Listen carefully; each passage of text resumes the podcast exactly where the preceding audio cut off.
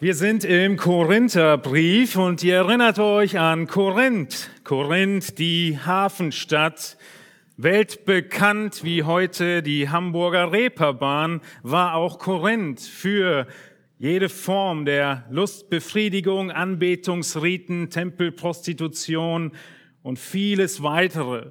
Letzten Sonntag haben wir uns angeschaut, wie Menschen in dieser Stadt zum Glauben kommen, in der ersten Predigt zum Korintherbrief haben wir uns angeschaut, dass Korinth mit der einzige Ort war, an dem Paulus gezittert hat beim Predigen, Angst hatte, genau der Paulus, den ihr kennt. Das war Korinth. Und aus diesem Hintergrund kommen Menschen zum Glauben. Und ihr erinnert euch letzte Woche an das Bild des Pendels des Pendelns von einem Extrem ins andere Extrem. Und der ganze Korintherbrief ist ein Aufruf der Einheit. Die Antworten, die gegeben werden, sind Antworten, die in Christus gegeben werden, die Gott in den Mittelpunkt rücken, die die Nächstenliebe in den Mittelpunkt rücken und die das Recht, was der ein oder andere haben mag, in den Mittelpunkt rücken, dieses Recht aufzugeben aus Liebe zu seinem Nächsten. Nun, das Pendel, was von einem Extrem ins andere Extrem schwingt, kann aber auch festgerostet sein in dem einen Extrem. Und das ist das Thema des ersten Korinther 11. Nicht, dass das Pendel von der äh, Rollen Verständnis der Leute in ein anderes Extrem pendeln würde, sondern es ist festgerostet in diesem Extrem. Und so gebrauchen nun die Korinther ihr Rollenverständnis aus der Gesellschaft, um es mit der Freiheit in Christus zu rechtfertigen. Paulus muss viele verschiedene Sachen ansprechen. Ihr wisst, der Brief ist sehr speziell geschrieben. Ganz konkrete, spezifische Fragen werden beantwortet. Unter anderem, dass, nein, Gottes Wille es nicht ist, das Zölibat für alle einzuführen, die Ehelosigkeit. Und ja, dass es Gottes Wille ist, dass Menschen die in Unzucht, also ohne zu heiraten, miteinander leben, ausgeschlossen werden aus der Gemeinde. Und ja, nun in 1. Korinther 11 spricht er über die Geschlechterrollen. Paulus muss korrigieren.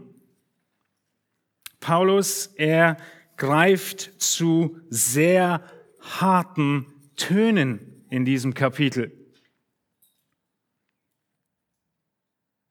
Er ermutigt sie zu Anfang, aber er wird sehr deutlich. Kennt ihr so einen Moment, wenn ein sehr, sehr nahestehender Freund oder Freundin, bevor er anfängt zu reden, dich anschaut und sagt, du weißt, dass ich dich liebe, oder? Wenn dieser Satz kommt, dann machst du dich schon darauf gefasst, dass jetzt vielleicht eine schwere Korrektur kommt. Genau das ist der Tonfall und die Haltung von Paulus in diesem Kapitel und auch von mir heute Morgen an euch. Ihr wisst, dass ich euch liebe, richtig? Wir sprechen heute Morgen von der Front in unserer Gesellschaft, von dem Kampf um Geschlechterrollen. Und ich bin absolut überzeugt davon, dass dieses Kapitel relevanter ist, als jeder von euch es sich vorstellt. Denn es geht nicht nur um Kleidung. Das Relevante ist, dass unsere Gesellschaft es sich zum höchsten Kampf gemacht hat, diese Geschlechterrollen zu verdrehen. Und auch damals in Korinth war es so. Und die Gemeinde hier sich dessen gerühmt hat, in diesen Verdrehungen zu bleiben, wie in vielen anderen Kapiteln auch. Auch wenn ich schon diesen Abschnitt in 1. Korinther 11 in drei Predigten geteilt habe, habe ich Zeitnot heute Morgen. Und deshalb werde ich eins nicht schaffen zu tun. Ich habe euch letzte Woche schon gesagt, es ist eines der schwersten Texte der ganzen Schrift auszulegen. Wir werden heute Morgen nicht schaffen, alle Sichtweisen, die zu jedem dieser Verse existieren, durchzuarbeiten. Es wäre unmöglich. Wir könnten eine Woche damit verbringen. Denn wenn es ein schwerer Text ist, könnt ihr euch vorstellen, dass es viele verschiedene Sichtweisen gibt. Also vergibt mir, wenn wir in diesem Moment einfach nur meine Sichtweise hört und ich hoffe, ihr versteht aus dem Zusammenhang heraus, was Paulus Absicht gewesen ist. Wenn ihr mehr verschiedene Sichtweisen hören wollt, können wir uns gerne treffen und reden. Ein paar davon habe ich mir angeguckt, sicher nicht alle. Aber das große Ding ist auch nicht, dass der Prediger jede Sichtweise kennt, sondern die Absicht des Autoren. Wir haben uns angeschaut letzte Woche, dass jeder einzelne Vers in seinem Zusammenhang verstanden werden muss. Ihr erinnert euch an das Puzzleteil? An das Puzzle, was dann ersichtlich wurde, je mehr Kontext man bekommen hat und selbst mit dem großen Kontext und man den ganzen Löwen erkennen konnte, dachte man immer noch, man könnte ja vielleicht den Löwen zum Haustier machen, weil ein noch größerer Kontext, nämlich die Lebensweise des Löwen, fehlte. Nun, das ist unsere Einleitung. Und wir springen in den Text in 1. Korinther 11. Wir haben ihn die letzten Wochen mehrfach gelesen und wollen uns anschauen, was Paulus sagt, wie er argumentiert und was sein seine Absicht ist, die zeitlos ist und die ja auch uns heute gilt. Die Freiheit in Christus ist ein großer Punkt über dieser Predigt, hebt die Schöpfungsordnung in der Gesellschaft und Gemeinde nicht auf. Schöpfungsordnung bleibt erkennbar, könnten wir auch sagen. Und ja, in dem Begriff erkennbar sind Äußerlichkeiten inbegriffen. Korinth.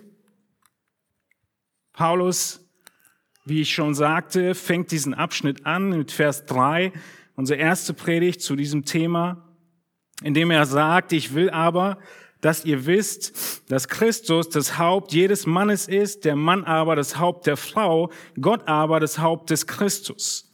Dieser Vers, ihr Lieben, ist die Absicht von Paulus für das ganze Kapitel 11, diese erste Hälfte des Kapitels. Alles, was wir erarbeiten, muss zu dieser Aussage passen. Denn hier ist die zeitlose Wahrheit. Es gibt eine Reihenfolge, eine Ordnung in der absoluten Gleichwertigkeit, Autoritäten, die Gott festgelegt hat. Und eine dieser Autorität ist, dass Gott der Vater über dem Sohn steht, Jesus Christus, und eine dieser Autoritäten ist, dass der Ehemann über der Frau steht. Wie ermutigend für die Frau, dass aber Paulus es so anordnet und doch zum Schluss deutlich macht, liebe Frau, ja, der Mann ist dein Haupt, aber Gott ist das Haupt des Christus. Er ist so weise und schließt diesen Vers mit Gott ab, der über allem steht. Wir haben uns angeschaut, dass der Mann nicht die letzte Instanz der Autorität ist. Wir Männer müssen verstehen, dass wir in Unterordnung zu leben haben unter Christus. Wir müssen in Unterordnung unter Christus leben, egal wie wir einverstanden sind mit seinen Aussagen, mit seinen Wünschen. Wir ziehen mit, wir unterstützen, was er sagt. Das ist die Unterordnung des Mannes, die wir uns angeschaut haben und den großen Kontext vom ersten Korintherbrief in der zweiten Predigt. Nun geht es dazu, dass in der Gemeinde zu Korinth ganz konkret die Frage war, wie äußert sich diese Ordnung? Die Frage, ob Männer eine Kopfbedeckung beim Beten tragen sollen oder nicht. Und die Frage, ob Frauen eine Kopfbedeckung tragen sollen beim Beten oder nicht. Ja, das Kapitel handelt viel von Männern, auch wenn es vielleicht nicht meint. Zuerst schauen wir uns also an, wie soll das Auftreten der Männer aussehen? Wir schauen in 1. Korinther 11 in Vers 4 hinein. Jeder Mann, der betet oder weissagt und etwas auf dem Haupt hat, schändet sein Haupt. Jeder Mann, der betet oder weissagt und etwas auf dem Haupt hat, schändet sein Haupt. Die Frage, die sich hier stellt, ist, wer ist das Haupt des Mannes? Nun, es gibt nur zwei Varianten, wer das Haupt des Mannes ist. Welche gibt es? Entweder es ist Vers 3, das Haupt des Mannes ist Christus, stand in Vers 3, oder es ist sein eigener Kopf, sein physischer Kopf. Egal was dieser äh, die Absicht von Paulus war, ich denke, es ist eher Christus gemeint, den er schändet. Die Wahrheit bleibt dieselbe. Warum schändet ein Mann, wenn er was auf dem Kopf hat, Christus? Nun, in der damaligen Zeit, ihr könnt römisch-griechische Kultur in sehr, sehr vielen Bildern und Dokumentationen sehen. Ihr könnt sogar ins Pergamon-Museum spazieren um die Ecke oder ihr fliegt mal nach Athen. Und ihr werdet die ganze Darstellung der damaligen römisch-griechischen Kultur erkennen. Männer haben eigentlich keine Kopfbedeckung getragen. Vielleicht kennt ihr den Begriff der Toga. Aber Einige Männer haben sie getragen, nämlich die gesellschaftliche Elite.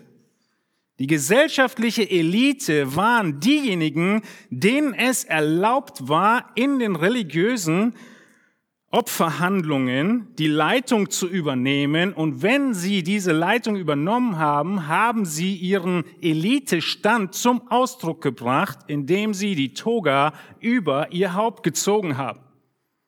Was ist also hier der Zusammenhang, den Paulus anspricht? Dass da Männer in Korinth sind, die beim Beten ihren gesellschaftlichen Status allen deutlich machen wollen und ihre Toga übers Haupt ziehen, während sie beten oder prophezeien. Beim Beten oder Prophezeien ist die ganze Aufmerksamkeit auf der Person. Der große Punkt ist also der gesellschaftliche Status, den sie damit verdeutlichen wollten. Wenn jetzt diese Bedeutung von Haupt bedeutet, dass es der Kopf des Mannes sei, der biologische, dann würde es bedeuten, dass er Schande über sich selbst bringt, weil er sich anders verhält als üblich. Er verhält sich schändlich weil es beim Beten um sein eigenes persönliches Prestige geht und nicht um die Ehre Gottes. Wenn jetzt das Haupt Christus ist, dann ist die Schande, die dieser Mann bringt, auf Christus bezogen. Dass er seine gesellschaftlich höhere Schicht demonstrativ zur Schau stellt und Christus Schande bringt, weil er nicht Christus verherrlicht beim Beten, sondern sich selbst. Und genau das betont Paulus mehrmals. Dieser gesellschaftliche Status, Leute sollen sehen, wer ich bin, was ich bin, hat nichts in der Gemeinde zu suchen. Und das ist hier die Warnung und Korrektur von Paulus an die Männer. Was heißt es, dieses Wort Schande? Er schändet sein Haupt. Es ist die Verletzung der Ehre dessen in Beziehung zu dem man steht. Und wir Männer stehen in Beziehung zu Christus und Christus würde sich schämen über einen Mann, der ihn anbetet nach außen hin und innerlich seine eigene Ehre sucht. Ist das relevant, Männer? Oh ja, es ist relevant. Wir dürfen die Aufmerksamkeit nicht auf uns selbst lenken, sondern auf Gott muss sie gelenkt bleiben. Und wir sehen das später in den nächsten Versen nochmals. Wir widmen uns dem Mann einige Verse später nochmal. In der römischen Gesellschaft signalisierte die Enthüllung des Kopfes, falls man zufällig mal eine Toga über dem Kopf hatte, die Anwesenheit verehrungswürdiger Menschen. Männer haben also, wenn ein verehrungswürdiger Mensch kam, falls sie die Toga über hatten, schnell die Toga runtergenommen, um Ehre zu erweisen. Und genau das würde hier der Mann in diesem Kontext nicht tun, sondern er stellt sich selbst in den Mittelpunkt.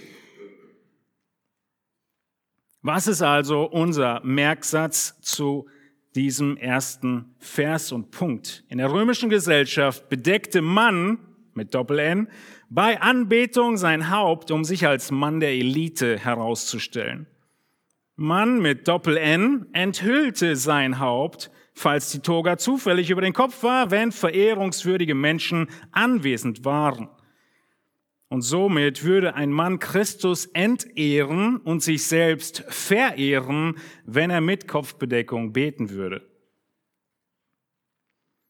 Das war Vers 4. Kurz und knapp für euch Männer. Keine Sorge, wir kommen nochmal zu euch. Kommen wir zu Vers 5 und dem Auftreten der Frauen.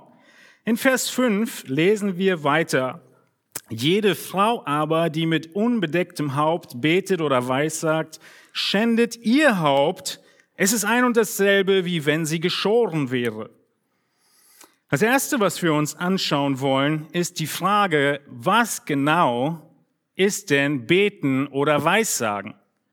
Gerade eben haben wir gesehen, dass die Männer das tun. Hier haben wir gesehen, dass die Frauen es tun. Ist Beten Beten? Ja. Offensichtlich beten Frauen in der Gemeinde. Wie gesagt, ich werde nicht auf andere Auslegungen eingehen, sondern einfach sagen, was meine Sicht ist. Frauen beten in der Gemeinde. Offensichtlich lesen wir außerdem davon, dass Frauen zur Zeit von Korinth in der Gemeinde geweissagt haben, genauso wie die Männer. Was ist der große Kontext? Der große Kontext ist 1. Korinther ist ein spezifischer Brief an diese außergewöhnliche Gemeinde zu ihren Problemen. 1. Korinther behandelt Probleme. Wenn wir hier nicht genau wissen, was das in Bezug auf die Rolle der Frau bedeutet, haben wir den ersten Timotheusbrief. Der erste Timotheusbrief, er beschreibt, er definiert, wie eine Gemeinde zu sein hat und ja, es ist so, dass im ersten Timotheusbrief mehr Klarheit darüber kommt, was es bedeutet, dass die Frau in der Gemeinde weissagt.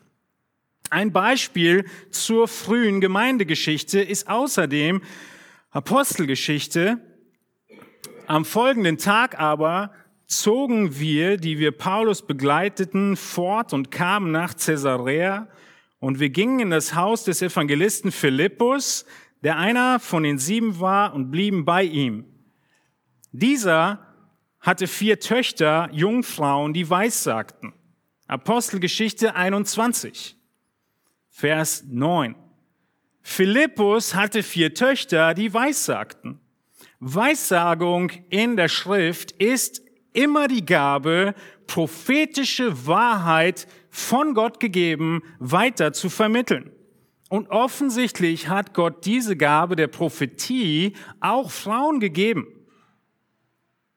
Ich denke, einer der großen Punkte war, für alle Wundergaben, auch die Zungen- und Sprachenrede, hat Gott gegeben, damit was passiert? Damit alle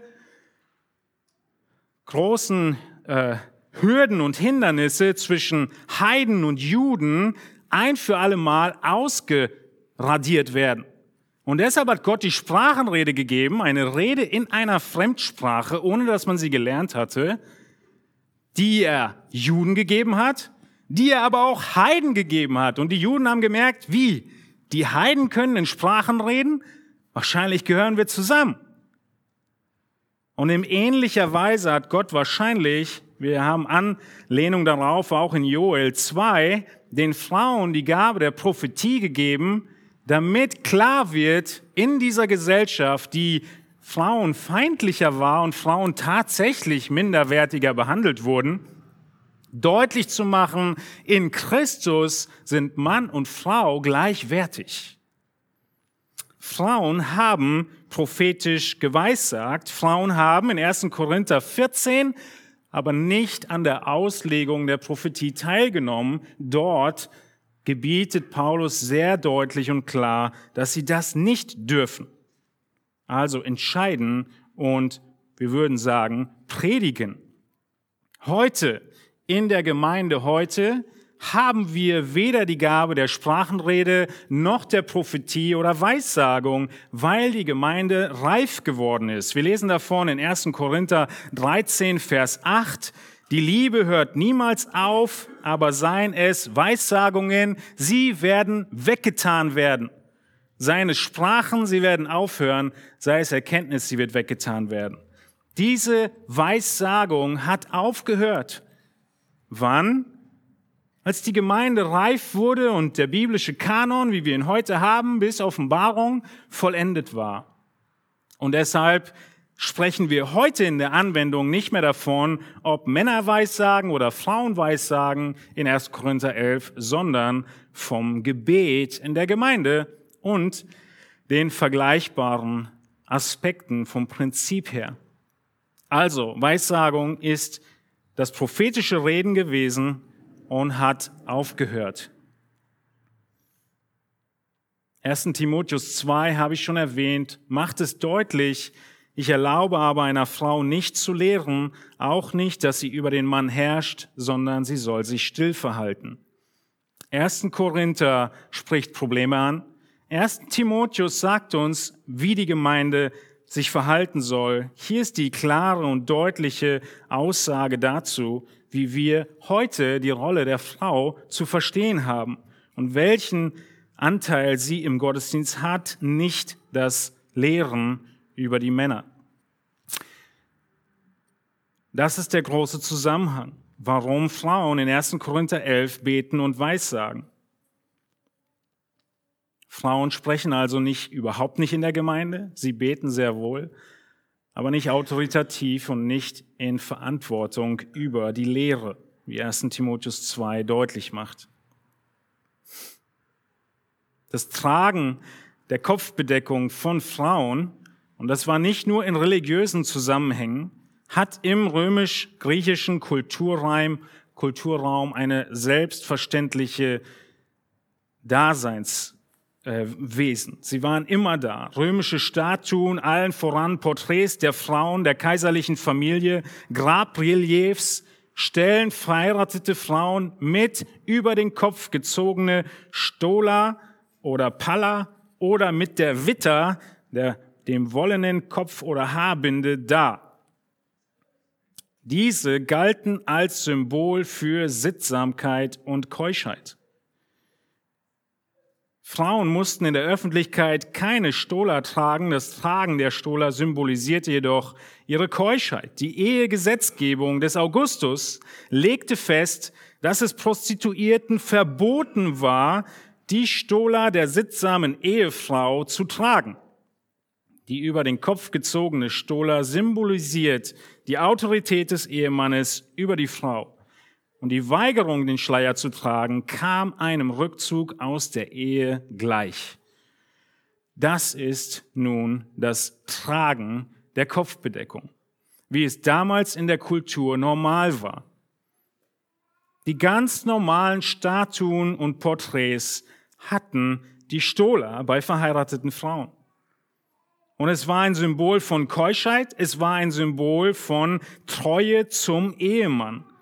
Und deshalb durften Prostituierte es nicht tragen. Das Verhalten von Frauen in dieser römischen Gesellschaft ist zu verstehen mit einem Ehegesetz von Augustus. Ihr könnt das alles nachschlagen. Es lautet Lex Lulia de Maritandis Ordinibus, kurz Lex Lulia. Augustus hat erkannt, dass in seiner Gesellschaft die Familie im drastischen Verfall war.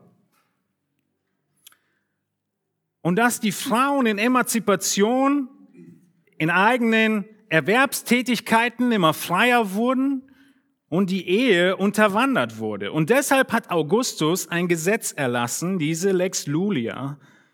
Und dieses Ehegesetz hat all diese Dinge mit beinhaltet. Ihr müsst also verstehen, dass in 1. Korinther 11 wir nicht nur von Kultur sprechen, sondern sogar von geltendem Gesetz. Der Verfall, Zitat aus diesem Gesetz der Familiengesinnung muss aufgehalten werden, vor allem, der vor allem die oberen Schichten ergriffen hat. Und das ist der Zusammenhang zwischen diesem Elite-Protzen und dem Verfall der Rollen. Weil in der Elite-Schicht hat es begonnen, dass der Familienverfall um sich gegriffen hat. Und mit dieser Freiheit der Frauen, der gesellschaftlichen Unabhängigkeit, wurden die Frauen bereit für sexuelle Abenteuer. Das ist, was hinter diesen Aufforderungen steht und das Gesetz des Augustus sollte es unterbinden. Das sind Ehegesetze, Kinderpflicht, die mit drin war, Förderung von Kinderzeugung, Kleidervorschriften, Erschwerung von Ehescheidungen war alles Teil dieses Gesetzes. Vorgesehene Strafen für Ehemänner, die außerliche eheliche Eskapaden ihrer Ehefrauen ignorierten. Und das ist nun Vers 3 und Vers 4 im ersten Korintherbrief. Eine Frau, die ihr Haupt nicht bedeckt, schändet ihr Haupt ihren Mann, von dem wir in Vers 3 gelesen haben. Eine Frau würde also ohne Kopfbedeckung, Entschuldigung nochmal, die Enthüllung der Ehefrau in der Öffentlichkeit signalisierte Unabhängigkeit vom Ehemann, was symbolisch einem Rückzug aus der Ehe gleichkommt. Das der Merksatz. Sie signalisierte Unabhängigkeit vom Ehemann, was symbolisch einem Rückzug aus der Ehe gleichkommt. Ohne Kopfbedeckung würde die Frau ihren Ehemann genauso entehren, wie wenn sie sich der Prostitution hingebe oder wie eine Prostituierte kleiden würde, also ohne Kopfbedeckung. Das war nicht ehrbar. Das ist, was Paulus kritisiert bei den korinthischen Frauen, die das Auftreten in der Gemeinde dazu gebraucht haben, ohne über den Kopf gezogene Stola, diesen gewandt, bewusst oder unbewusst, nonverbale Signale aussandten, dass sie zur Verfügung standen. Versteht ihr, warum Paulus sein Tonfall etwas härter anschlägt? Sie haben den Gottesdienst gebraucht, um ihre Verfügbarkeit deutlich zu machen und als begutachtende Objekte erkannt zu werden.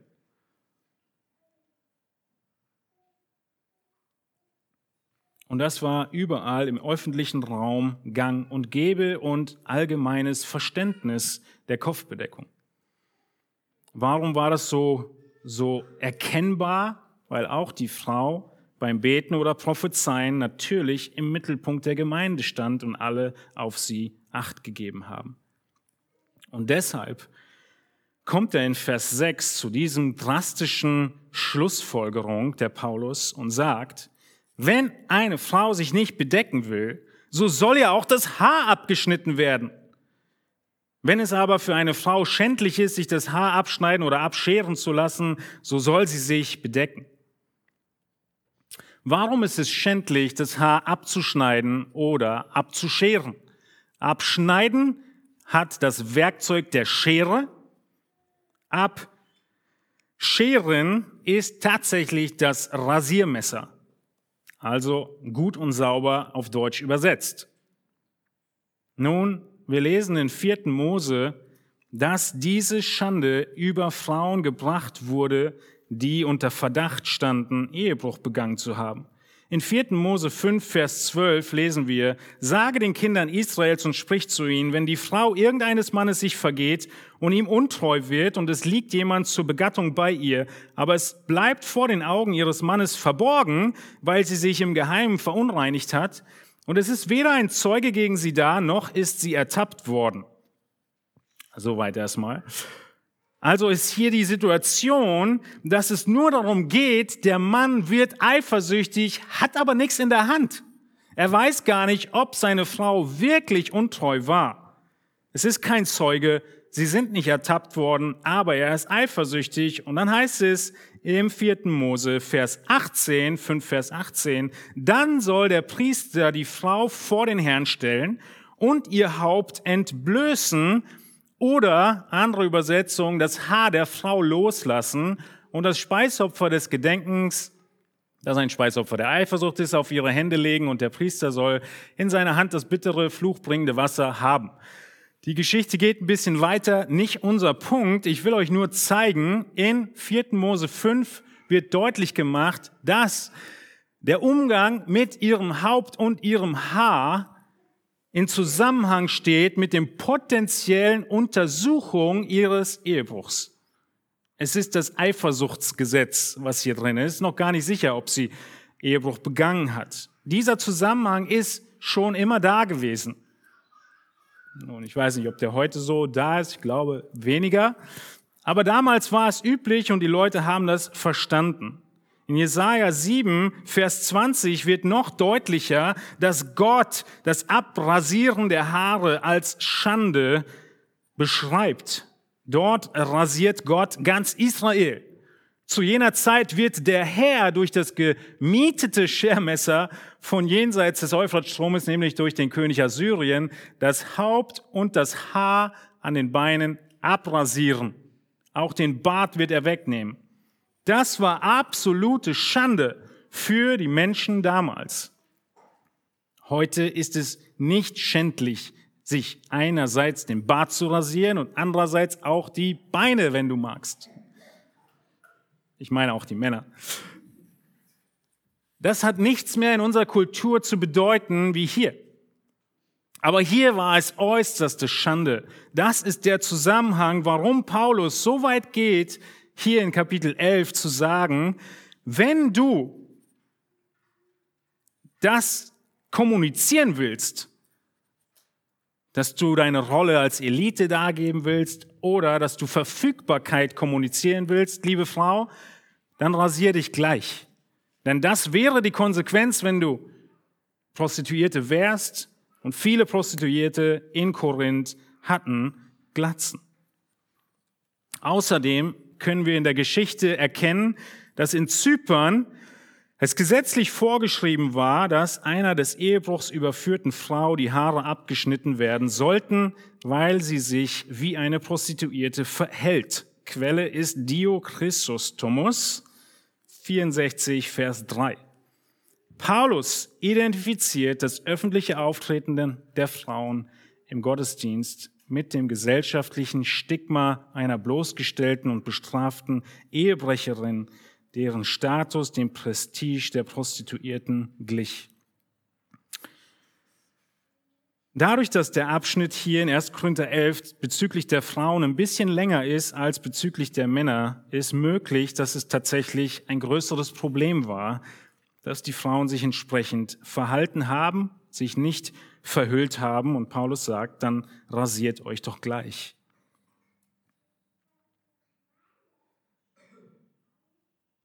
Wir können auf jeden Fall davon ausgehen, dass in diesem spezifischen Brief von Paulus an die Korinther die Korinther ohne großen näheren Kontext verstanden haben, was Paulus meint. Dieser Sarkasmus kam garantiert an. Diese Degradierung, dieses Überführtsein, diese Schande, als Ehebrecherin bloßgestellt zu werden in der ganzen Kultur. Und das will Paulus sagen, diese Schande kommt über euch und über euren Mann, wenn ihr entsprechend euch in der Gemeinde verhalten würdet. Das muss vermieden werden und deshalb soll sie sich verhüllen.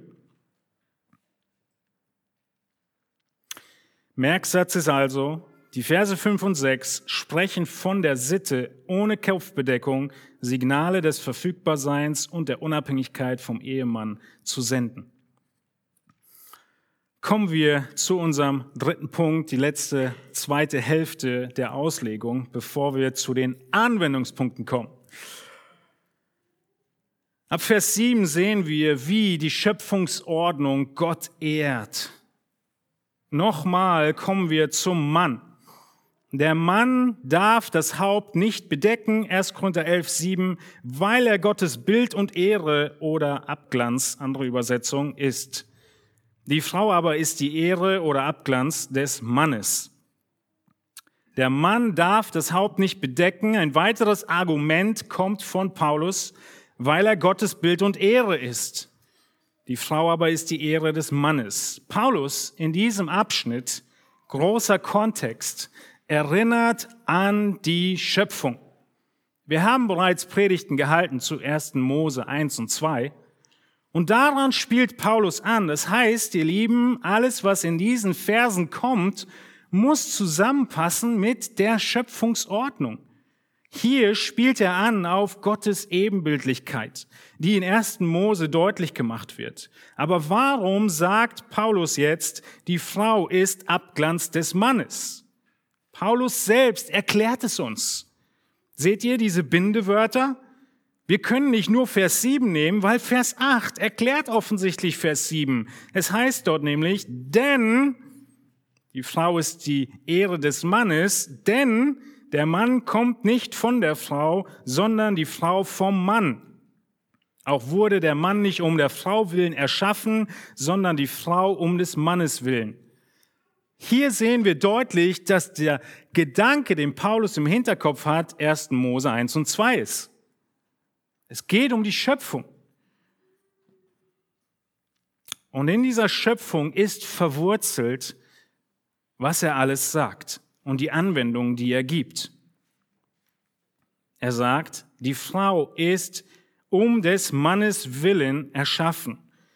Es ist eine direkte Anspielung auf 1. Mose 2, Vers 18, wo wir lesen, und Gott, der Herr, sprach, es ist nicht gut, dass der Mensch allein sei, ich will ihm eine Gehilfin machen, die ihm entspricht.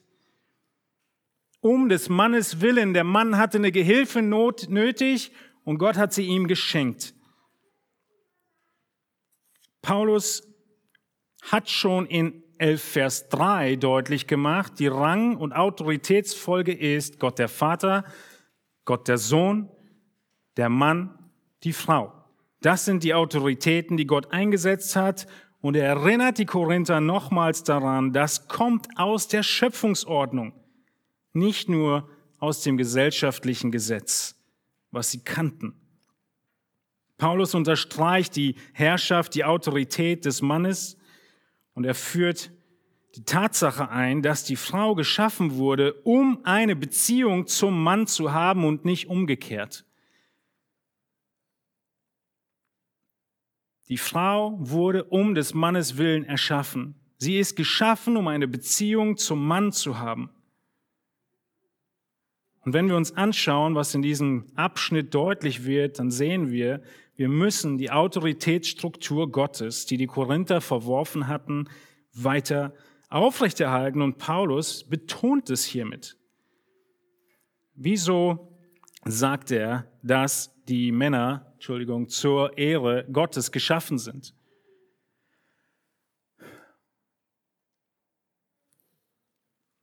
Wir Männer müssen Gottes Wesen erkennen. Wir müssen Gottes Wesen reflektieren. Wir müssen wie ein Reflektor Gottes Licht weitergeben. Wenn wir 1.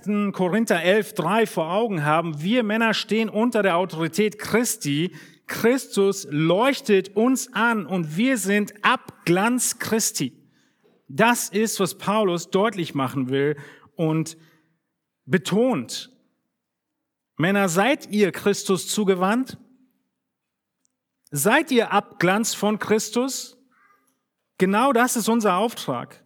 Uns, wir sind geschaffen, um in Beziehung zu Gott zu stehen. Die Frau ist geschaffen, um in Beziehung zum Mann zu stehen. Sie ist die Vize des Mannes. Sie führt den Willen des Mannes aus, wie der Mann den Willen Gottes ausfüllt. Sie leitet an der Stelle des Mannes, so wie Gott so wie der Mann anstelle Gottes herrscht und seinen Willen ausführt. Die Frau hier, die Ehefrau, scheint also nicht so sehr mit dem direkten Licht und Abglanz Gottes, sondern mit dem abgeleiteten Abglanz des Mannes. Letztendlich geht es darum, dass der Mann demonstriert, was für ein erstaunliches Geschöpf Gott für sich selbst erschaffen kann. Und die Frau demonstriert, was für ein erstaunliches Geschöpf Gott für den Mann erschaffen kann. Der Mann demonstriert, was für ein erstaunliches Geschöpf Gott für sich selbst erschaffen kann. Und die Frau demonstriert, was für ein erstaunliches Geschöpf Gott für den Mann erschaffen kann. Es ist wichtig für euch zu erkennen, dass das Argument der Schöpfung weitergeht bis Vers 13, denn jetzt kommen die Engel. Wenn ihr bis jetzt zum Einschlafen geneigt wart, bei den Engeln dürft ihr wieder aufwachen, denn das einer der großen Knackpunkte in diesem Kapitel. Viele würden sagen, alles bis hierher ist kulturell gewesen, aber das Argument der Engel macht deutlich, dass es nicht mehr kulturell ist, sondern zeitlos. Schauen wir uns an, warum bringt Paulus die Engel ins Spiel? Wir sind immer noch bei der Schöpfungsgeschichte, die er in Vers 7 begonnen hat. Und weil wir in der Schöpfungsgeschichte sind und die Korinther Engel sehr cool finden, ich zeige euch gleich warum, bringt Paulus die Engel ins Spiel, weil hier kommen die zusammen. Die Schöpfung hat mit den Engeln zu tun und die Korinther fanden Engel sind was Besonderes. Bei der Erschaffung der Welt waren nämlich die Engel anwesend. Und die Engel haben zugeschaut, wie Gott in seiner herrlichen Weisheit die Welt erschaffen hat. Also Paulus ist weiterhin in 1. Mose 1 und 2 und bringt die Engel ins Spiel. Und er macht deutlich in 1. Korinther 11, Vers 10, darum soll die Frau ein Zeichen der Macht auf dem Haupt haben, um der Engel willen. Andere Übersetzungen auch ohne das Zeichen, einfach nur eine Macht auf dem Haupt haben, um der Engel willen. Wahrscheinlich mit der herausforderndste Vers in diesem Abschnitt, deshalb ein paar Minuten mehr Zeit dafür, aber es wird nicht so kompliziert, keine Angst. Warum ein Zeichen der Macht?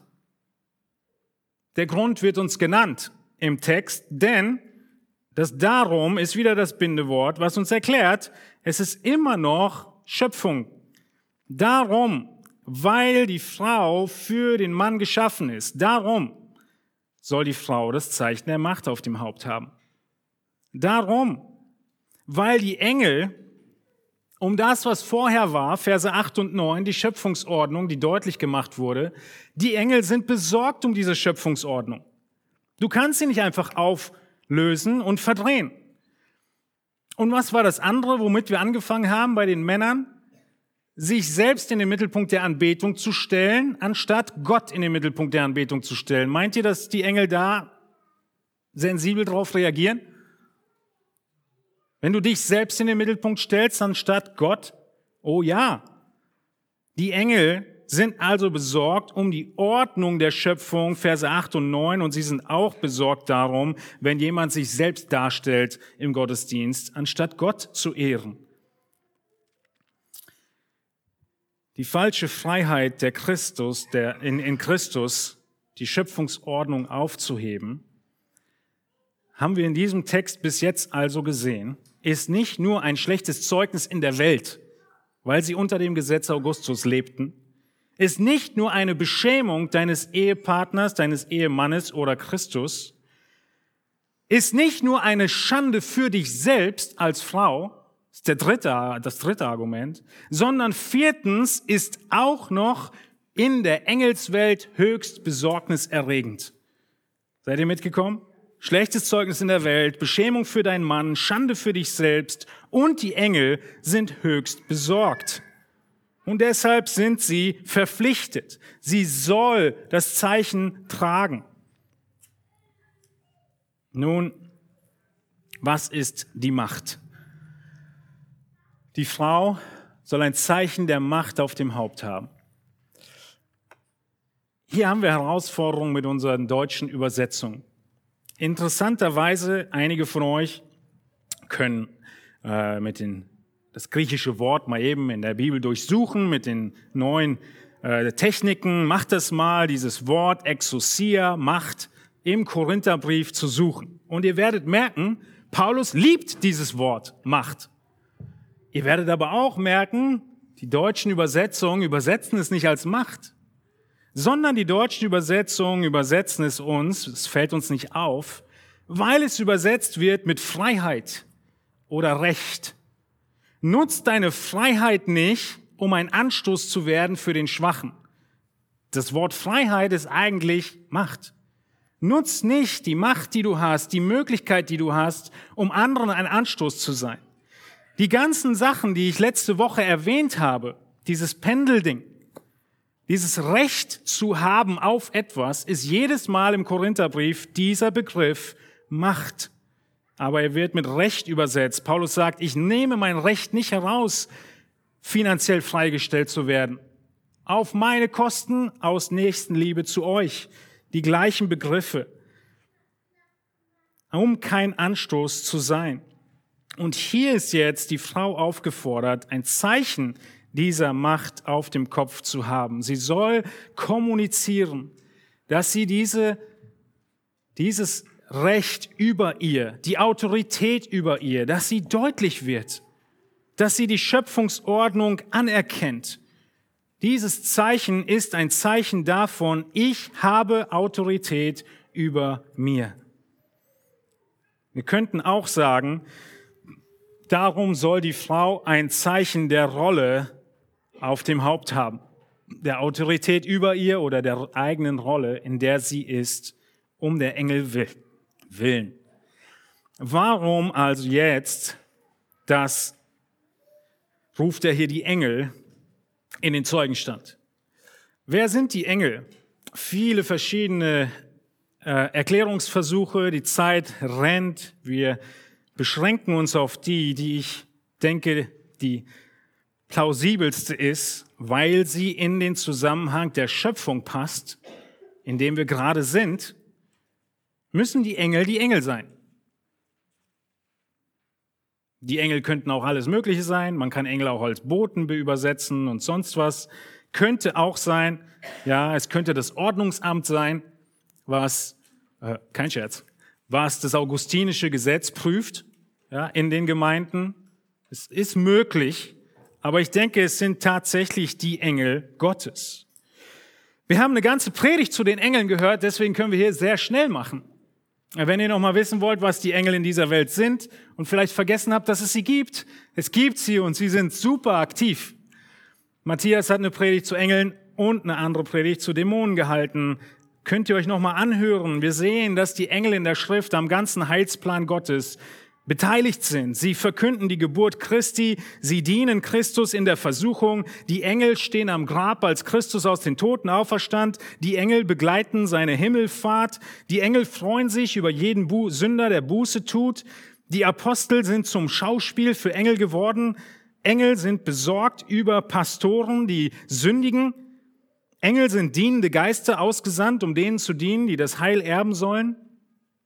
Engel werden nach dem Tod die Gläubigen zur himmlischen Anbetung mit ihnen zusammenkommen in der Offenbarung 5. Engel sind nah dran. Engel sind an den Aposteln dran. Engel sind im Gottesdienst dabei.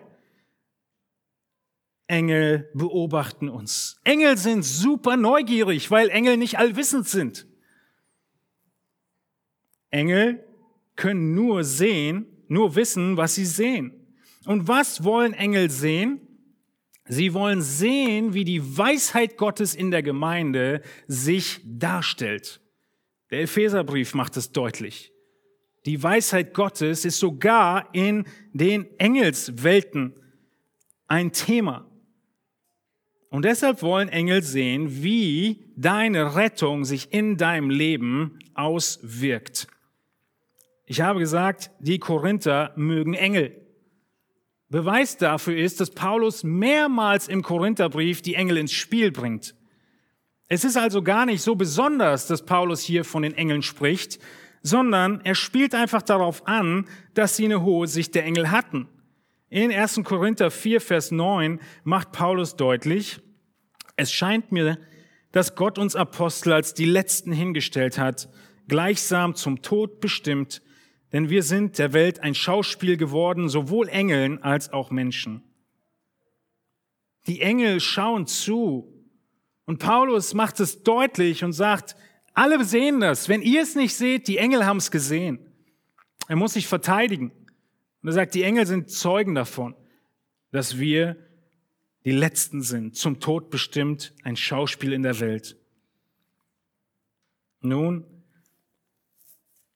er macht außerdem deutlich, als die Korinther sich darüber gestritten haben, einander vor Gericht zu ziehen, dass wir Engel richten werden. Oh, Entschuldigung. Die Folie fehlt. 1. Äh, Korinther 6, Vers 3, wisst ihr nicht, dass wir Engel richten werden? Und er benutzt die Engel nochmal in Vers, Kapitel 13, Vers 1 in der Übertreibung zu sagen, wenn ich sogar die Sprache der Engel reden könnte. Merkt ihr, die Korinther haben viel über Engel nachgedacht. Und weil sie diesen Bezug hatten, deshalb bringt Paulus sie hier ins Spiel, wenn er von der Schöpfung redet, nicht wegen irgendwas anderem. Die Engel sind um die Reinheit der Gemeinde besorgt. In 1 Timotheus 5, Vers 20 heißt es, dass Timotheus die, welche sündigen, vor allem zurechtweisen müssen, insbesondere die Pastoren, die sündigen, damit sich die anderen fürchten. Ich ermahne dich ernstlich vor Gott und dem Herrn Jesus Christus und den auserwählten Engeln, dass du dies ohne Vorurteil befolgst und nichts aus Zuneigung tust. Die Engel beobachten. Die Engel haben eine Besorgnis dafür, dass die Gemeinde heilig ist, rein ist. Sie beobachten die Weisheit Gottes mit der Gemeinde. Engel sind real und anwesend. Wo ist Paulus?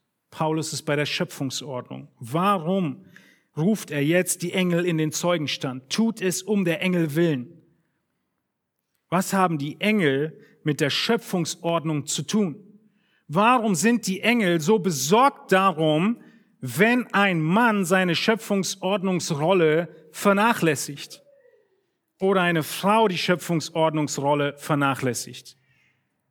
Hört zu, weil die Engel hautnah miterlebt haben, wie die ganze Welt in Sünde gefallen ist. Und was war der Grund dafür, dass die ganze Welt in dem Desaster gelandet ist, in dem sie jetzt liegt? Die Engel waren Zeugen davon. Versteht ihr, das ist immer noch der gleiche Engel, der in 1. Mose 1 gelebt hat. Der hat es nicht übergeben, die Tradition, sondern sie leben immer noch. Diese Dinge, diese Wahrheiten, diese Begebenheiten des Sündenfalls, sie stecken ihnen in Mark und Bein, den Engeln. Sie selbst haben es erlebt. Wie stolz und eine, ein Verachten der Rolle zum Sündenfall führte. Wessen Rollenverachtung? Die Rollenverachtung von Luzifer. Er hat gesagt, ich will wie Gott sein. Und das steckt den Engeln noch in Mark und Bein als Ursache Gott nicht Gott sein zu lassen und die Autorität, die Gott eingesetzt hat, zu unterwandern für alles Übel in dieser Welt. Die Schöpfungsordnung ist Gott, Engel, Mensch. Und Luzifer, der Engel, übertritt seine Rolle und will Gott gleich sein. Und als Folge davon kommt Eva und übertritt ihre Rolle und entscheidet über ihren Ehemann. Und Adam übertritt seine Rolle und gehorcht nicht Gottes Gebot.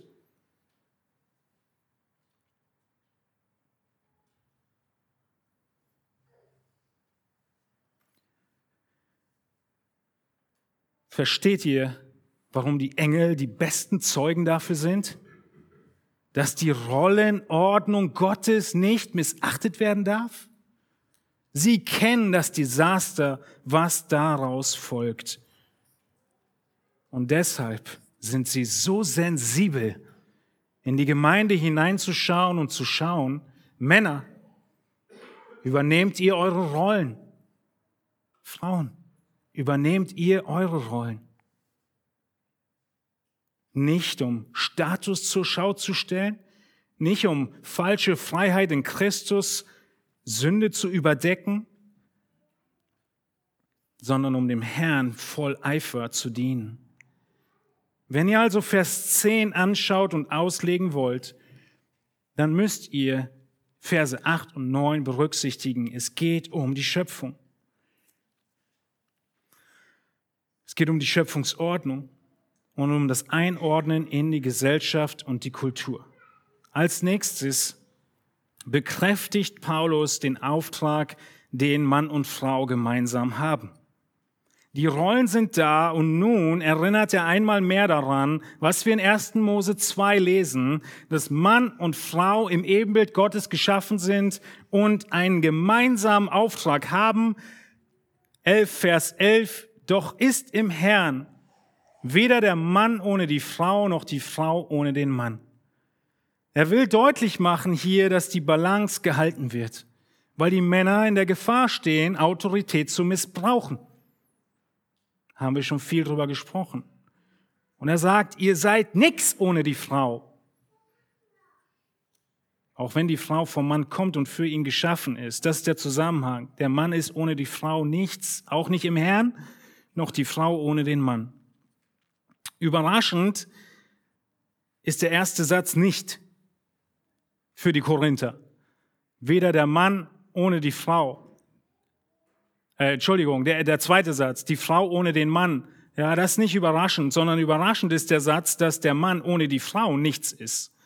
Denn das war in Korinth überhaupt nicht Sichtweise und Gang und Gebe. Es unterstreicht die Gleichrangigkeit von Mann und Frau als Folge von dem Heilshandeln in Christus. Hier in Vers 11. Und dann kommen wir zu Vers 13 äh, Entschuldigung, Vers 12 war natürlich, ja, nicht, dass wir ihn überspringen, aber es ist der gleiche, äh, die gleiche Aussage, denn gleich wie die Frau vom Mann kommt, so auch der Mann durch die Frau, aber alles kommt von Gott. Vers 13, urteilt bei euch selbst, ob es schicklich ist, dass eine Frau unbedeckt zu Gott betet. Auch hier wird deutlich bei dieser Aussage, dass die Korinther genau wussten, wovon Paulus spricht in dem ganzen Kapitel, weil er sagt als nächstes Argument, die Engel, wenn es nicht die Engel sind, denkt einfach nach. Ist es schicklich oder nicht? Und es ist auch deutlich, dass Paulus hier darauf anspielt, was die kulturellen Gegebenheiten waren. Aber insbesondere macht es deutlich, dass fatalerweise Männer wie Frauen wussten und es ihnen bewusst war, dass sie gegen Gottes Ordnung handeln dass sie falsch verstandene Freiheit hier als Vorwand benutzen. Erinnert ihr euch? An Kapitel 10, 32 habe ich euch letzte Woche schon gesagt, dass es wichtig ist, den Zusammenhang der Kapitel zu sehen. Urteilt bei euch selbst. Ist es schicklich? Wo ist es schicklich? In 10, 32, oh, die Folie fehlt. Gebt weder den Juden noch den Griechen noch der Gemeinde Gottes einen Anstoß, hatten wir da gelesen. Damit leitet er Kapitel 11 ein. Es geht um unsere Wahrnehmung als Gemeinde, als Männer und Frauen in unserer Gesellschaft. Das ist der große Punkt. Wenn die Gesellschaft einen Mann sieht mit Kopfbedeckung und sagt, der will sich selbst darstellen, dann lass es sein. Wenn eine Frau ohne Kopfbedeckung daherkommt und die Gesellschaft sagt, wow, eine Prostituierte? Dann zieh deine Kopfbedeckung an. In der Gesellschaft, bei den Juden und bei den Griechen kein Anstoß sein. 1. Korinther 10, 32. Das ist der Zusammenhang. Nun, wir haben mit den Auftreten der Männer begonnen. Wir haben das Auftreten der Frauen uns angeschaut. Kommen wir zurück zu den Männern. In 1. Korinther 11, Vers 14 geht der Paulus wieder zu den Männern und spricht über die Haarlänge. Lehrt euch nicht schon die Natur, dass es für einen Mann eine Unehre ist, langes Haar zu tragen. Im ersten Teil, in 1. Korinther 11, Vers 4, hatten wir beim Mann gesehen, dass dieses Ding mit dem Kopftuch eine Prestigesache war. Richtig? Sie wollten ihre Elite damit zum Ausdruck bringen. Was hat Paulus bei den Männern noch nicht angesprochen? Das ganze Geschlechterspezifische. Und deshalb spricht er den, die Haarlänge an. Warum? Weil zur damaligen Zeit langes Haar bei Männern für die Leugnung von Maskulinität stand. Langes Haar bei Männern hat den Anschein erweckt und den Gedanken weitergeführt, dass jemand homosexuell sei. Haben wir in unserer Gesellschaft äußerliche Erkennungsmerkmale für Homosexualität? Ich denke zum Großteil ja. Und genau das war damals bei den Männern das lange Haar. Nicht nur das, sondern es war auch eine generelle Zeichen von Unterdrückung und Schwäche. Den Gefangenen wurde langes Haar äh, wachsen gelassen als Zeichen von Schwäche. Lange, äh, Entschuldigung, erwachsene Männer in Korinth hatten nicht lange Haare, sondern kurze.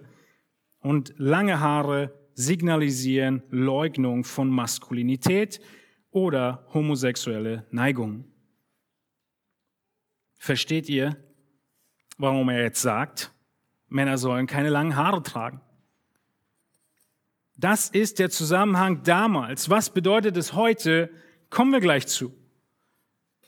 Es gibt, ist der große Punkt, Erkennungsmerkmale auch nach außen für die Rollen. Und natürlich wissen wir, das ganze Gender, die Gendersprache, ist genau das. Es geht doch beim Gendern gar nicht darum, eine kürzere Formulierung zu haben, die Teilnehmenden, sondern es geht darum, beim Gendern nicht nur Mann und Frau anzusprechen, sondern Mann, Frau und divers. Alles, was sonst noch kommt. Das ist der ganze Punkt beim Gendern. Sehr geehrte Damen und Herren, hatten wir schon immer. Aber das reicht eben nicht mehr aus heute. Also, die Leute waren sich offensichtlich bewusst ihres Tabubruchs, wie wir in Vers 13 gesehen haben. Paulus sagt, beurteilt ihr doch selbst. Sie haben in Kauf genommen, dass sie einen schlechten Ruf hatten, selbst ihren Ehemännern gegenüber und in der Gesellschaft und sie waren streitsüchtig. Und genau das ja, ist Vers 16. Wenn jemand rechthaberisch sein will, wir haben eine solche Gewohnheit nicht, die Gemeinden Gottes auch nicht. Dieser Streit, er war da.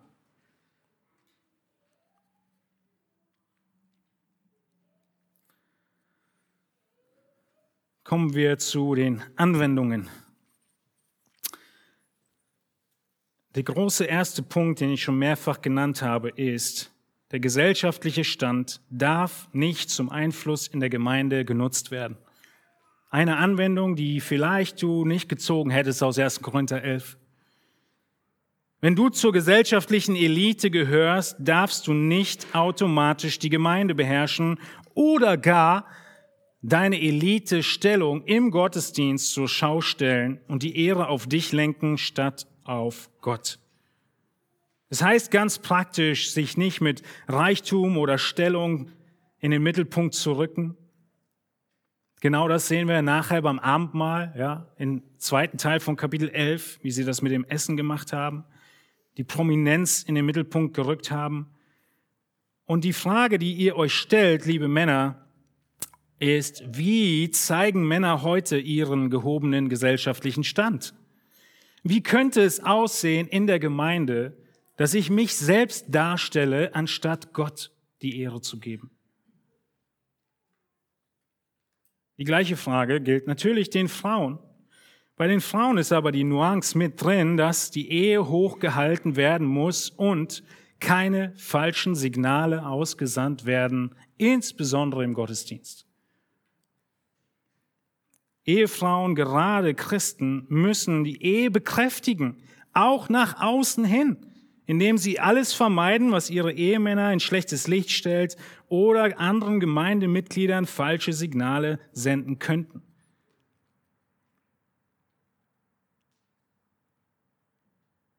Es geht nicht um Selbstbestimmung, Selbstbehauptung. Die Ehre Gottes muss im Mittelpunkt stehen. Und Frage ist in diesem Anwendungspunkt, welche gesellschaftlichen Normen haben wir, die Signale oder die zeigen, dass eine Frau die Ehe hochachtet? Ein Signal ist, dass die Frau den Ehenamen, den Familiennamen des Mannes annimmt. Ein anderes Signal ist, dass, sie ihren Ring trägt. Richtig? Wenn man seinen Ring abnimmt, ist es ein Signal für Offenheit. Genau das war damals das Abnehmen der Kopfbedeckung als ein Beispiel. Kommen wir zur dritten Anwendung, die Praxis der Kopfbedeckung. Ich habe eine Frage. Haben wir einen weiteren biblischen Befund dafür, dass die Kopfbedeckung in 1. Korinther 11 ein gesellschaftlicher Brauch war und nicht zeitlos ist. Gibt es irgendwo noch eine andere Bibelstelle? Du hast so viel von irgendwelcher Geschichte gesprochen, Historie und ist alles gut und schön, aber gibt es nicht eine Bibelstelle? Gut, dass du fragst. Ja, gibt es. Was hatte ich euch gesagt? Ist das Buch in der Bibel, das die, den Auftrag der Gemeinde beschreibt? 1. Korinther 9 beschreibt Probleme in der Gemeinde und 1. Timotheus richtig beschreibt den Auftrag der Gemeinde, die Anordnung in der Gemeinde. Und stellt euch vor, in 1. Timotheus finden wir sogar eine ganz konkrete Abhandlung davon zur Äußerlichkeit der Frauen im Gottesdienst. In 1. Timotheus 2, Vers 9, wo Paulus sagt, im gleichen Zusammenhang, Ebenso will ich auch, dass sich die Frauen in ehrbarem Anstand mit Schamhaftigkeit und Zucht schmücken, nicht mit Haarflechten oder Gold oder Perlen oder aufwendiger Kleidung, sondern durch gute Werke, wie es sich für Frauen geziemt, die sich zur Gottesfurcht bekennen. 1. Timotheus 2, 9 und 10 ist der Text, der von Gott gegeben ist zur Belehrung dessen, wie es in der Gemeinde zu und her gehen soll. Aus Vers 8 kommend geht es um das Gebet der Männer. Kommen in Vers 9 und er spricht von den Frauen. Wenn es irgendeinen Moment gegeben hätte, an dem die Kopfbedeckung, wenn sie zeitlos wäre, genannt werden müsste, mindestens angespielt werden müsste, wäre es hier. Versteht ihr den Punkt? Stattdessen sehen wir was? Wie ermutigend. Wir sehen die gleichen zeitlosen Wahrheiten wie in 1. Korinther 11. Nämlich was sehen wir? Dass sie ehrbar sein sollen, sich mit Anstand kleiden sollen, in Schamhaftigkeit kleiden sollen. Haben wir nicht gerade erarbeitet, dass das Kopftuch runternehmen Signale senden würde zur Bereitschaft, Offenheit? Genau die Wahrheit ist wiederholt. Und daran erkennen wir, darum geht's auch in 1. Korinther 11. Und zweitens geht es darum, dass dein Äußeres Signale sendet. Du sollst nämlich zweitens, das große Problem der Korinther, dein Prestige, deine Stellung nicht zur Schau stellen. Du sagst dir, wieso ist Haare flechten Prestige? Naja, das ist eben damals ein bisschen anders gewesen. Die haben Gold in ihre Haare reingeflochten. Versteht ihr? Das hat so richtig geglitzert und so. Und Perlen. Das war der Punkt. Beide Wahrheiten, die wir in 1. Korinther 11 ausgearbeitet haben, finden wir wieder, aber nicht die Praxis der Kopfbedeckung. Deshalb schließen wir, dass es darum geht. Und womit sollen sie stattdessen erkennbar sein in guten Werken, wie es sich für Frauen geziemt, die sich zur Gottesfurcht bekennen?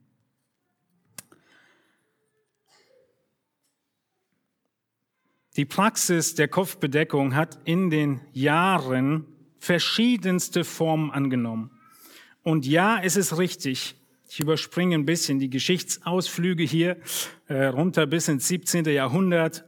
Alle möglichen Formen der Kopfbedeckung, ihr könnt euch das gerne mal äh, zu Gemüte ziehen, sehr einfach zu finden. Was immer wieder deutlich wurde, ist aber dasselbe. Was immer der Hut, Zylinder oder Haube gerade zu bedeuten hatte in den verschiedenen Zeiten, es kam immer wieder vor, dass das die Elemente waren, die die Frauen zum Zeichen der Emanzipation genutzt haben und sie auch benutzt haben. Also es ist ein wichtiger Punkt, dass es Kennzeichen gibt für Autorität, für Männlichkeit und Weiblichkeit. Und dass die immer wieder versucht wird, ja, zu übernehmen. Das Hutziehen, auch eine tolle Studie, sich mal vor, äh, mit zu beschäftigen. Und die Frauen haben irgendwann auch angefangen, Zylinder zu tragen, weil sie ihrer emanzipatorischen Gesinnung Ausdruck verleihen wollten. Darum geht's am Ende. Dass das Problem ist, wenn man das typisch männliche oder autoritätsbekundende nachahmen will. Ich überlasse euch zu überlegen, wie das heute aussieht. Aber ich denke, auch heute gibt es Aspekte, die Autorität äußerlich, vielleicht sogar in Kleidung, kommunizieren, und Frauen es nachahmen wollen, anstatt einfach weiblich sich zu kleiden. Heute haben wir keine Bedeutung mehr der Kopfbedeckung zur Rolle.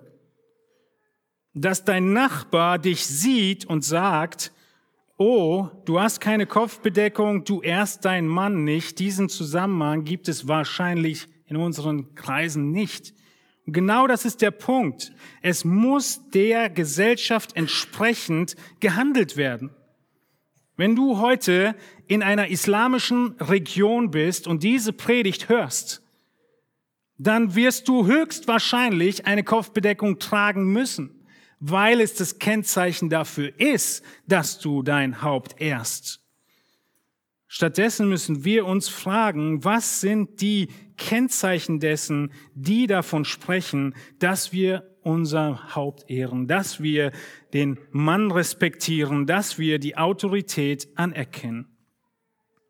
Außerdem ist die Kopfbedeckung kein Signal dafür, dass du ein Prestige zeigen willst. Ja, vielleicht wenn du deine Bayern Cap anziehst, aber es ist auch nicht wirklich gesellschaftliches Prestige. Auch dieses Element ist nicht mehr vorhanden in unserer Gesellschaft. Noch weniger ist vorhanden, dass wenn du keine Kopfbedeckung trägst, dadurch Signale sendest, ich wäre offen für eine Beziehung. All diese Dinge sind nicht mehr da und trotzdem kannst du Prestige zum Ausdruck bringen und dich in den Mittelpunkt stellen und du kannst durch dein Äußeres Signale senden, ich bin verfügbar. Die Frage ist nur, was ist es für dich heute? Und das ist die, An die Anwendung für uns.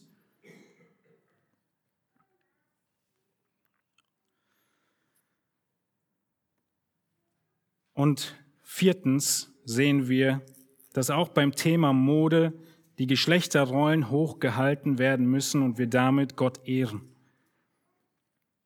Auch in unserer westlichen Gesellschaft, wie ich gerade schon sagte, gibt es Unterscheidungen. Es gibt Unterscheidungen von Mann und Frau. Und ja, es gab einen Moment in der Geschichte, an dem die Hose mehr den Mann beschrieben hat und nicht die Frau. Das ist heute nicht mehr so. Hättest du da gelebt, wäre es wahrscheinlich rebellisch gewesen. Hättest du die Hose angezogen. Also, was sind die Dinge, die heute von dieser Offenheit, von diesem Prestige und von dem Unterwandern der Autorität des Hauptes kommuniziert werden nach außen. Wie erkennt man heute in Bezug auf die Mode eine sittliche Frau, die sich nicht Männern anbietet? Du könntest genauso fragen, woran erkennt man eine Frau, die sich anbietet? Vielleicht sogar eine Prostituierte oder jemand, der offen für einen Seitensprung ist. Wenn du dir das durchdenkst von beiden Seiten, dann kommst du zu dem Schluss zu sagen, das und das will ich tun, denn ich will diese Signale nicht senden.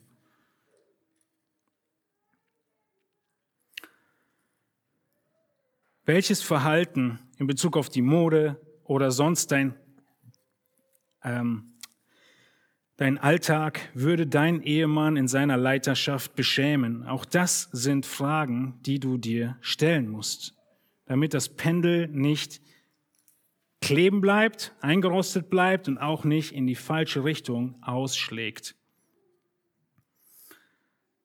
1. Timotheus 5.2 haben wir gelesen sind wir, haben wir nicht gelesen, lesen wir davon, dass wir als Gemeinde in geschwisterähnlichen Beziehungen miteinander leben sollen. Und genau das trifft auch auf die Mode zu. Nun, auch wenn es schon sehr spät ist, möchte ich euch eine Brücke noch zeigen. Wir haben den ersten Korintherbrief angeguckt und wir haben den einen Pastoralbrief angeguckt, den Timotheusbrief. Aber es gibt noch eine sehr, sehr klare Auslegung oder Textstelle, die von dem Rollenverständnis von Mann und Frau spricht. Und das ist Titus 2. Auch hier haben wir sehr klar beschrieben, wie das Prinzip tatsächlich aussieht. Und hier ist die Anwendung, dass das Zeugnis deiner Rolle, der Annahme deiner Rolle, große Auswirkungen aufs Evangelium hat. Ich werde nur überfliegen, was mein Argument ist, ohne es zu eurer Hausaufgabe machen, es durchzuarbeiten. Wir sehen in Titus 2, dass auf unvergleichliche Weise ausführlich beschrieben wird, wie eine Frau ihre Rolle lebt.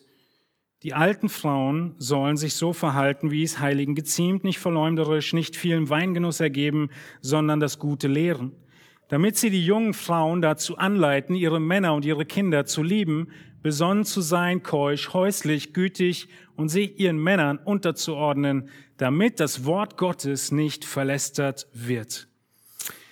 In Titus 2 müsst ihr euch mit zwei Dingen besonders beschäftigen, wenn ihr wissen wollt, warum das so wichtig ist.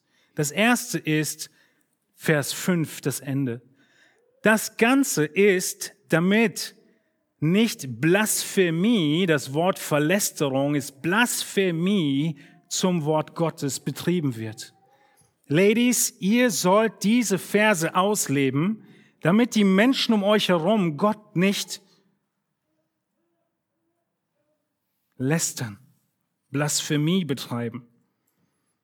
Das zweite ist, dass ihr euch, wann immer ihr diese Verse lest und sagt, ich mag das nicht, ich finde das nicht toll, das ist schwer, dass ihr zurückgeht zu Titus 1, Vers 16. Letzte Predigt habe ich euch schon gesagt, Kapitelunterscheidungen sind nicht einfach. Aber lest Titus 1, 16 und dann Titus 2, damit ihr versteht, wie dramatisch das Ausleben dieser Rolle in diesen Beschreibungen sich unterscheiden muss. Wir merken, dass unsere Gesellschaft immer und immer weiter uns verdreht. In Römer 12, 1 heißt es, ich ermahne euch angesichts der Barmherzigkeit Gottes, dass ihr eure Leiber darbringt als lebendiges, heiliges, Gott wohlgefälliges Opfer. Das sei euer vernünftiger Gottesdienst. Wenn du Titus 2 liest, liebe Schwester, dann wirst du merken, das hört sich an, als würde ich mich opfern müssen. Und genau das ist tatsächlich, was Gott fordert.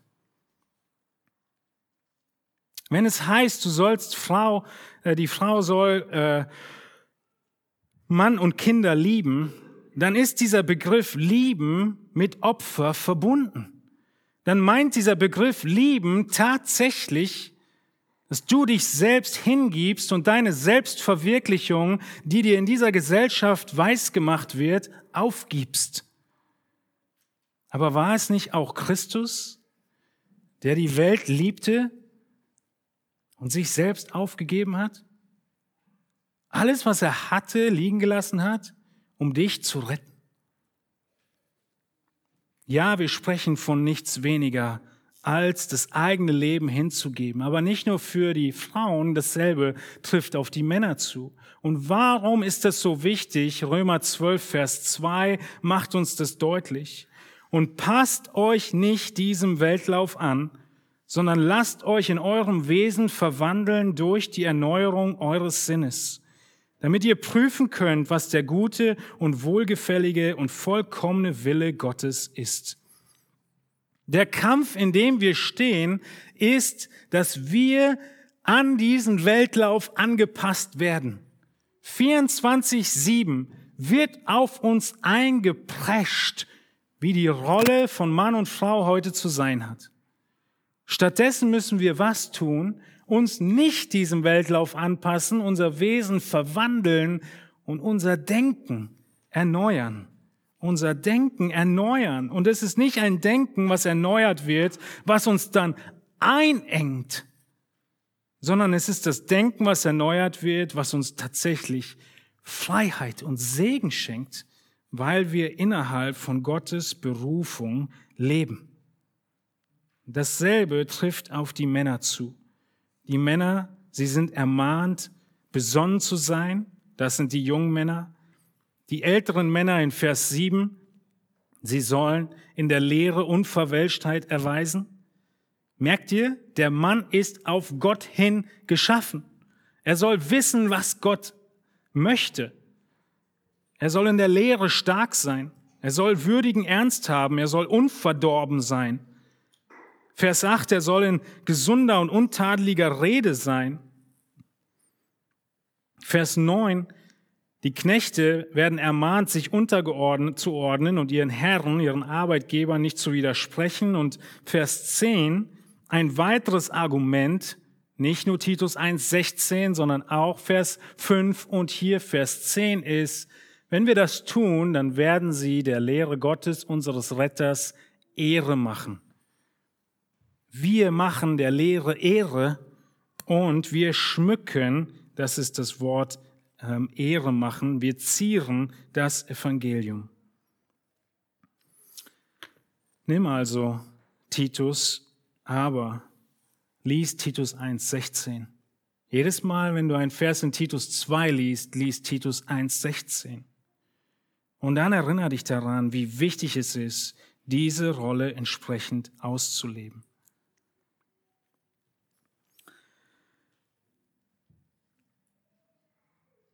Ihr habt gut durchgehalten. Ich habe letzte Woche schon gesagt, die Auslegungen dieses Kapitels sind unterschiedlich. Das, was es nicht tun darf, ist, dass wir zurück zu Kapitel 1 bis 4 kommen und Spaltung unter uns aufkommt. Das ist das Allerhöchste, denn es ist geschrieben zur Einheit. Ich weiß auch, dass einige von euch diese Predigt hören, diese Wahrheiten hören und ihr diese Wahrheiten schon annehmt, schon lebt und schon freudig darin dient und diesen Segen schon erfahrt. Und ich bin bewusst, diese Predigt war eine festere Gründung in dem, was ihr schon wusstet und lebtet aber eine Gründung, die immer wieder notwendig ist, weil die Gesellschaft um uns herum die Rollen abschaffen will und die Geschlechter vervielfachen will. Mir ist aber auch bewusst, dass einige von euch diese Predigt gehört haben oder die letzten Predigten gehört haben und Veränderung notwendig ist. Manche Veränderungen, über die wir hier gesprochen haben, könnt ihr sehr schnell vollziehen. Manche Veränderung ist vielleicht ein langer und umfangreicher Prozess.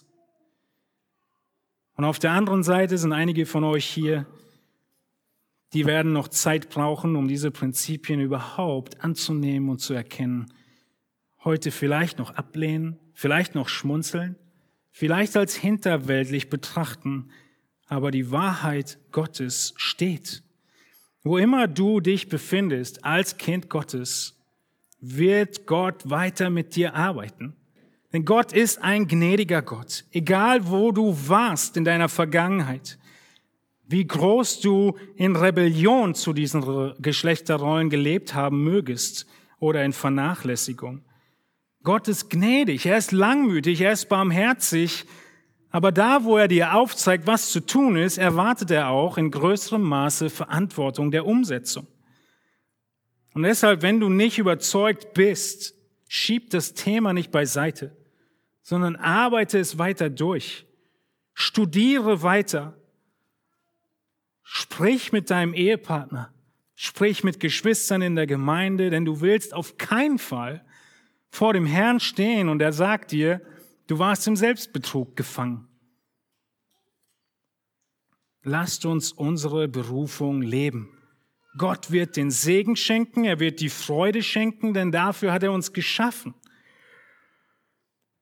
Und all die Befriedigung in dieser Welt ist nur von sehr kurzer Dauer. Männer, wir müssen Männlichkeit leben, nach den Werten, die Gott gibt. Und Männer, wir müssen Weiblichkeit studieren, nach den Werten, die Gott gibt. Denn wir sind es, die die Richtung angeben müssen, die diese Werte verteidigen müssen. Stattdessen ist so manch ein Mann schuldig daran, dass die Rollenvermischung in seiner Familie vorhanden ist. Und seine Frau vielleicht sogar ermutigt.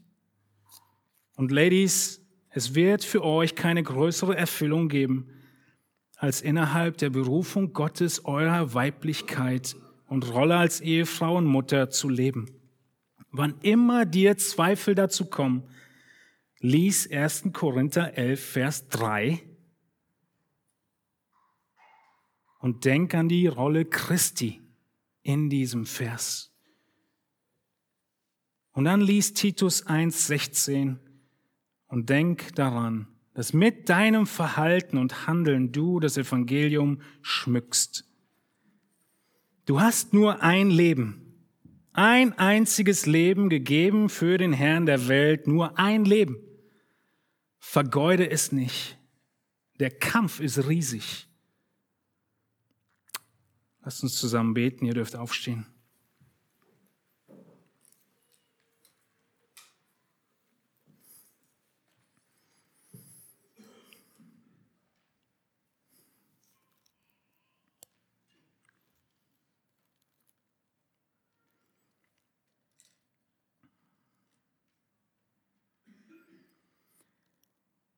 Himmlischer Vater, wir wollen dich preisen für die Weisheit von dir in der Schöpfung. Wir können die Kreatikon-Konferenz uns anschauen, wir sehen die Natur, wir sehen so vieles und wir sind begeistert von der Genialität deiner Schöpfung. Und in gleicher Weise, Herr, ist deine Genialität zu erkennen in der Autorität, die du gegeben hast in den Rollen, die du gegeben hast.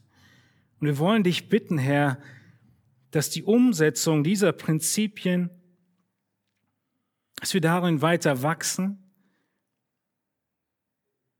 dass wir erkennen, was es konkret in der Gesellschaft, in der wir leben, in dem Umfeld, in dem wir sind, bedeutet. Herr, wir wissen, wie sehr man das Äußerliche nutzen kann, um das Innere zu kaschieren.